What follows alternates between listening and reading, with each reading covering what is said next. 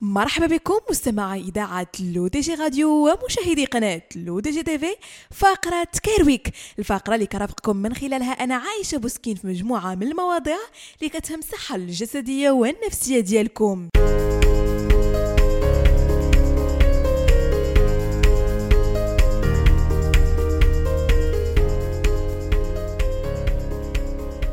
وبداية مستمعينا غنتكلموا على موضوع مهم جدا خاصة عند الأشخاص اللي كيبغيو يغيروا النظام الغذائي ديالهم ويوليو ياكلوا healthy أو اللي باغيين يتبعوا أنواع محددة من الحميات بحال ال keto diet أول مكون يتبادر إلى الذهن في مثل هذه الحالات هو السكر.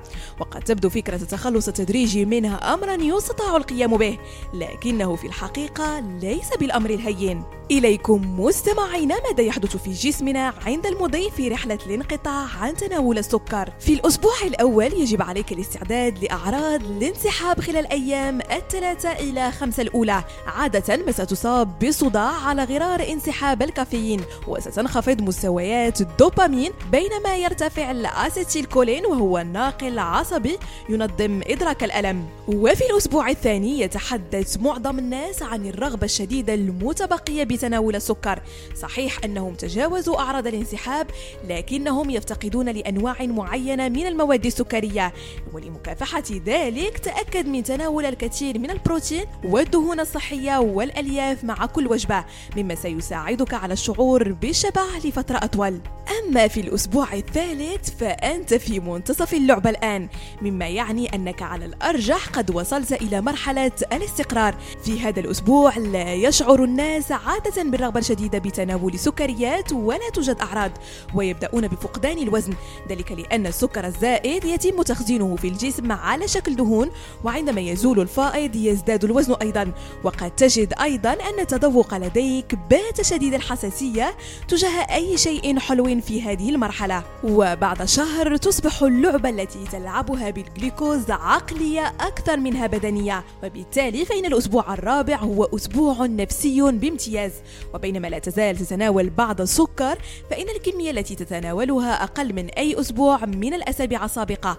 لهذا السبب يجب أيضا تفضيل الفواكه منخفضة نسبة السكر في الدم واختيار وجبات خالية من السكر المضاف قدر الإمكان. ومع نهاية الأسبوع الخامس ستكون قد اجتزت منطقة العبور بسلام وانتصرت في معركتك النفسية.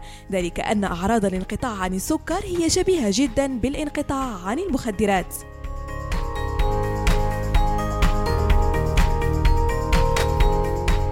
وفي الصحة النفسية اليوم مستمعينا غنتكلموا على الوحدة والعزلة الاجتماعية. فرغم أنها في بعض الأحيان قد تكون مفيدة بالابتعاد عن ثرثرات الناس وأحاديثهم لكنها ممكن أن تصبح قاتلة أحيانا. هي دراسة حديثة نشرتها جمعية القلب الأمريكية AHA في 5 ماي 2022 حذرت من أن العزلة الاجتماعية والشعور بالوحدة يجعلان الناس أكثر عرضة بنسبة 30% للإصابة بالنوبات القلبية أو السكتة الدماغية أو الوفاة.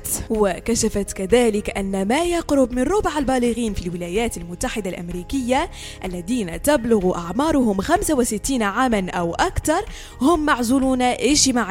وقد يكون ما يصل إلى 47% هم وحيدون بهذا مستمعينا كنكون وصلنا لنهاية فقرة كيرويك ما تنساوش تيليشارجيو notre application l'ODG Mobile sur Android et iOS et de vous abonner à notre chaîne YouTube l'ODG TV si vous souhaitez être au courant des dernières actualités, podcasts et émissions télévisées نضرب لكم موعد la semaine prochaine هادشي كامل على إذاعتكم الرقمية L'ODJ Radio وقناتكم كذلك L'ODJ TV